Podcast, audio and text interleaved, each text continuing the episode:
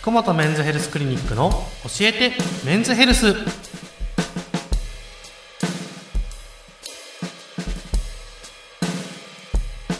福本メンズヘルスクリニックの教えてメンズヘルス。お相手の浜本漠です。本日もこのコーナーのお時間となりました。解説していただくのはこの方福本メンズヘルスクリニック院長の福本和彦先生です。よろしくお願いします。お願いします。はい、本先生この前から始まったこちらのコーナーなんですけれども、先日先前回はですねメンズヘルスとは何ぞやとうん。いう話を伺ったんですけど、はい。今回のテーマは何でしょうか？今日はそのもの男性ホルモンっていうところですね。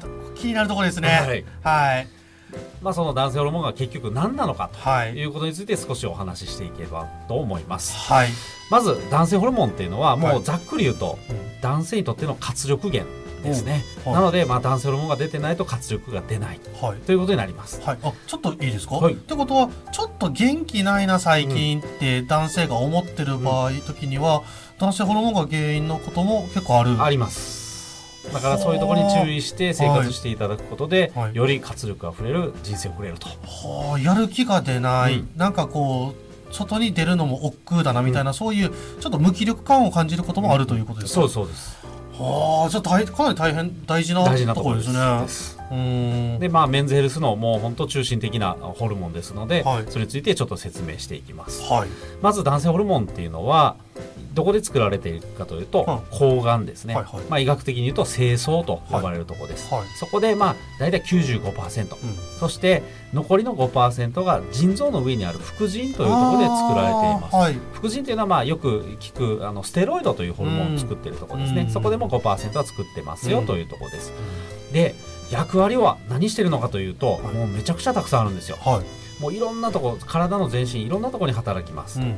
でまあメインとなるのはうん。やっぱり男らしい骨格とか筋肉。あやっーぱそういうところはやっぱり男性ホルモンが大きく働いています。はい。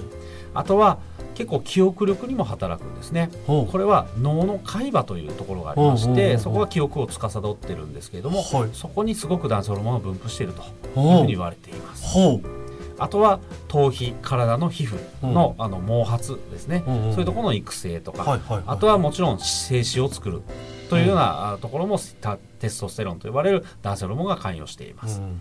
あとは性機能の勃起射精、うん。そういうところにも関与していると、うん。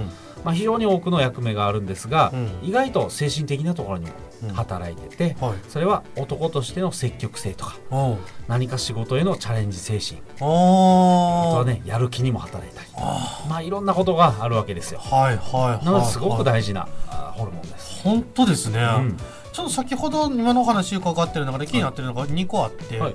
まあ、頭皮に関わるとはいうことは、まあ、昔高校時代とかによく聞いてたのが、男性ホルモン強くなると、はい。体毛が濃くなって、はいはい。でまあ年を取ってくると、うん。ハゲてしまうと、うん。いうことも聞いてはいたんですけど、これって本当ですか？まああの本当のような嘘です。あまあ、なるほど。間違ってはないけれども、はい。あの合ってるところもあります。うん。というところですね。うん。まあこれはですねまた後日お！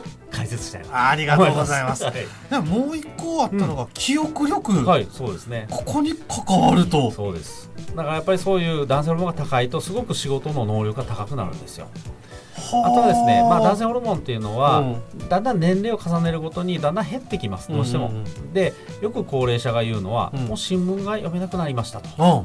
うん。でもうそういう記憶もできないと、まあ、認知症というところにもなってきますけれども、はいその手前の段階ですね、うん。そういうのはやっぱり男性ホルモンが足りてないっていう人も結構います。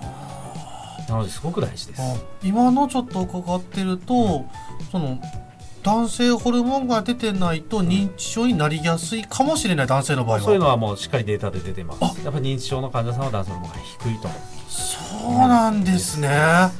とことは本当に大事ですね。大事です。もう男性がまあ男性たるというか、まあはいそのまあ筋肉ができたり、うん。骨格が良くなったりっていうそういうまあ見た目としてかっこいいだけではなくて、生きていくためにもそうすごく大事。とても大事。大事ですなんですけど、まあ、目に見えないです目しに見えないね。目に見えない。まあ、じゃあどうすればこの男性ホルモンを増やせば、うん。増やしていけるのかとか、うんうん。そういうところに関してはまた次回というところですかね。ですね。また今後聞いていただければと思い男ます、性にとってはずっと聞いていきたい話ではあるんですけど ね。